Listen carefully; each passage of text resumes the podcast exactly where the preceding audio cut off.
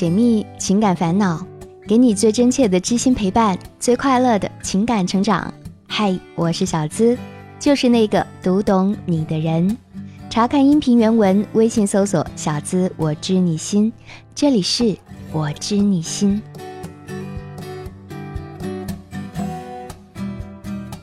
白小琪和张彤是一七年时在美术培训班认识的。那年，白小琪二十四岁，张彤二十八岁。那时候啊，白小琪是班长，经常负责收作业，而张彤性格内向，基本上不和班上的其他人讲话。有一次，张彤有事儿跟他请假，闲聊时发现他们两个竟然是同一个地方的人。张彤的绘画技术是班上比较好的。所以从那以后，白小琪有什么不懂的，总会去问他，而张彤也都一一耐心讲解。白小琪性格外向，话也比较多，相比之下，张彤就显得自卑。他觉得自己年纪大，在同学中没有优势，白小琪就总是劝他，让他好好学习，出去以后啊，一定能找个很好的工作。就这么一来二往的，张彤喜欢上了白小琪，经常给他买东西、买水果。吃饭时也总是把好吃的放在他这边。虽然他从来没有亲口说过喜欢他，和他在一起时还总爱脸红，但是班上的人都看出来了，而且朋友们也都说张彤人不错。于是白小琪也就试着和他交往了。刚出培训班的时候，他们的待遇都不好。张彤的性格特别老实，经常加班加点的干活，但工资才拿到三千多，还没白小琪高。白小琪知道张彤的能力，觉得他不应该只拿这么少的钱，就和他吵了几次。于是张彤提出辞职，但老板却把他的工资加到了六千多。后来白小琪推荐张彤到宁波去工作，工资翻倍，但由于后来项目出了问题，又降到了八千多。现在他们在一起两年了，到了谈婚论嫁的时候，可就因为这样，让白小琪陷入了焦虑期。张彤两岁的时候，他爸爸去世了，而后他妈妈也改嫁了，他是由爷爷奶奶带大的，而且高中毕业就去当兵，直到一七年才回来，所以家里的房子还是泥巴墙。本来张彤退伍时是有安家费的，但是由于他人比较简单，朋友借、亲戚借，再加上去培训学习，还有相亲时被骗去三万多，所以基本上是无任何家底。不只是这样。前些天，张彤的妈妈还跟他们借了两万块，说是他们家里建房子要用。白小琪让张彤利用业余时间接些外包的活，可是他嫌麻烦，就在那里死等着涨工资。虽然在一起的两年里，张彤都对他挺好的，而且人也蛮优秀，不抽烟不喝酒，也无任何不良嗜好，还会做饭，但白小琪总是对未来忧心忡忡。他在张彤身上感受不到他承担的那种压力，每次跟他提，他都是嗯嗯的打哈哈，也不愿意去借钱，什么也不操心一样。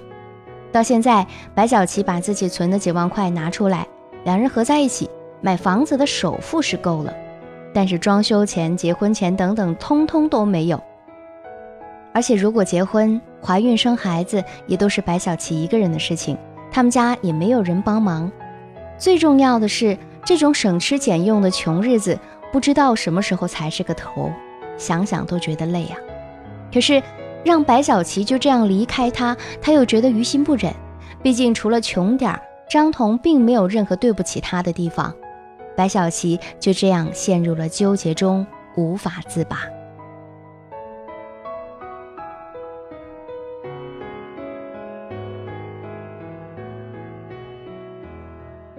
听别人的故事，收获自己的感悟。这里是我知你心，喜欢我的小伙伴记得点击进度条下方的订阅按钮，订阅我的专辑，这样就不会迷路，很快能找到我的声音了。生活中，我们经常会遇到像小琪这样的姑娘，也会听到很多类似的问题。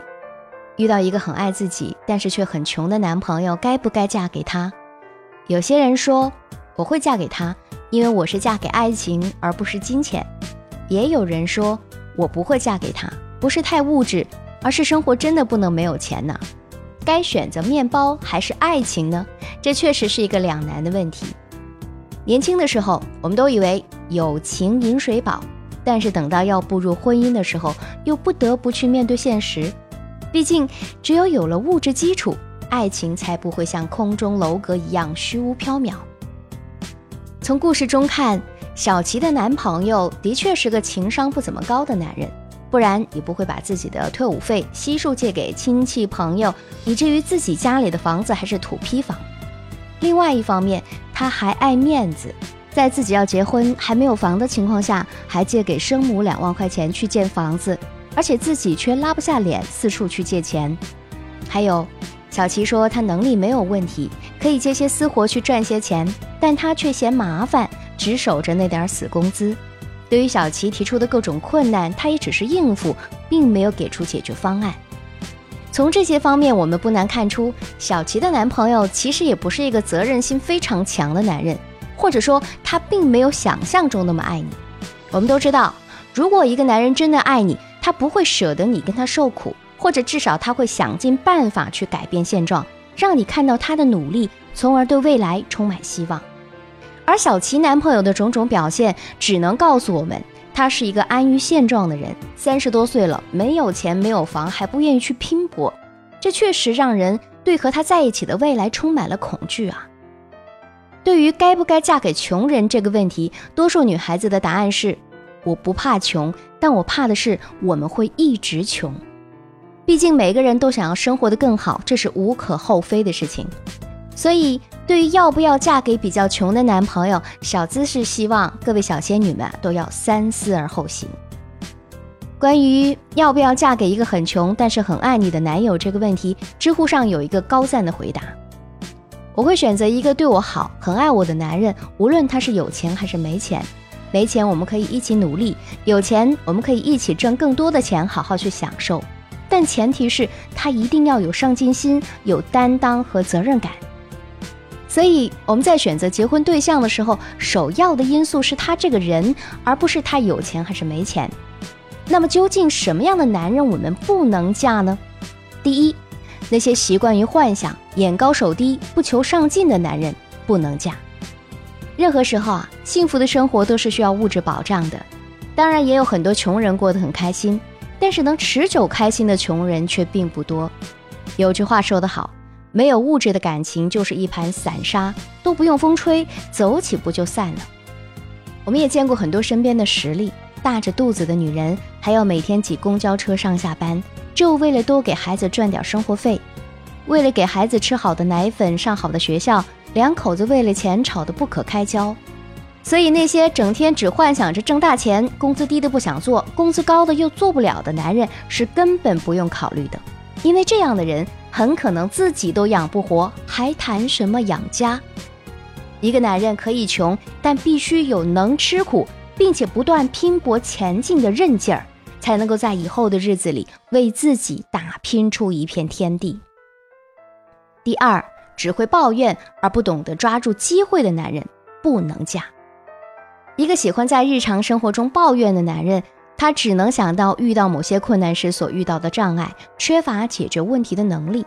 所以，即使有很好的机会在他面前，他也许都不知道该如何掌握。男人可以暂时穷，但是他不能安于现状或者抱怨生活。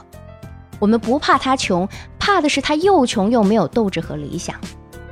对于小琪的男朋友，小资建议你们啊，能够制定出计划和目标，比如说在半年或者一年内达到什么样的程度，赚多少钱等等。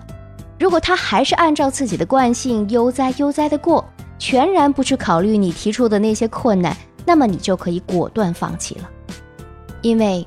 如果你一个人可以去吃海底捞，而两个人却要吃沙县小吃，那么你真的没有必要为了所谓的爱情去降低你的生活品质。而一个女人也只有找到那种人穷志不穷，不管到什么时候都想方设法克服困难的男人，才有可能获得幸福。第三，精神世界贫穷、不懂得长远打算的男人不能嫁。巴菲特说。女人要嫁给一个比自己优秀的人，因为如果嫁给了一个不如自己的人，将来一辈子都是麻烦。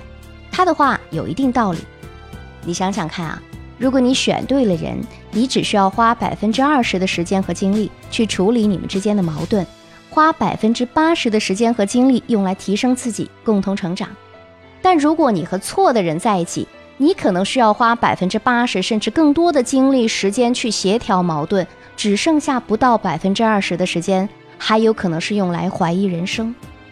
而那些精神世界贫穷又不懂得做长远规划的男人，势必会在生活上拖你的后腿，即使你足够上进，也有可能被他拖垮。一个人的眼界有多广，他的格局就有多大。而那些精神世界贫穷的人，往往不懂得变通，还会嫌弃你的与时俱进。而一个有格局的男人，即使现状并不令人满意，但是只要他有远见并付诸于行动，最终他都会有所作为。婚姻对于一个女人来说，不亚于二次投胎，所以结婚前，姑娘们必须要擦亮眼睛。你选择什么样的人结婚，就代表你选择什么样的生活。而离开或者不离开，都不要把自己绑架在道德的制高点上。毕竟这个世界分分合合也是常态。真希望这世上所有的女孩子都能够遇见那个对的人，去领略更精彩的世界。本期节目希望带给你更多力量和帮助。喜欢这期节目，也希望把我们的节目分享给你的小伙伴。如果你也有情感困惑，只要把你的故事发送至我的邮箱，就有机会成为故事的主角，让小资亲自为你解密支招。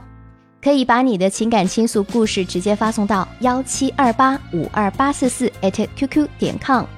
想要查看本期节目的文字版，收听我的更多节目，你也可以关注小资的微信公众号“小资我知你心”。和我近距离互动，还可以在新浪微博同样搜索“小资我知你心”，解密情感烦恼，给你最真切的知心陪伴，最快乐的情感成长。我是小资，就是那个读懂你的人。下期声音节目我们再会吧，拜拜。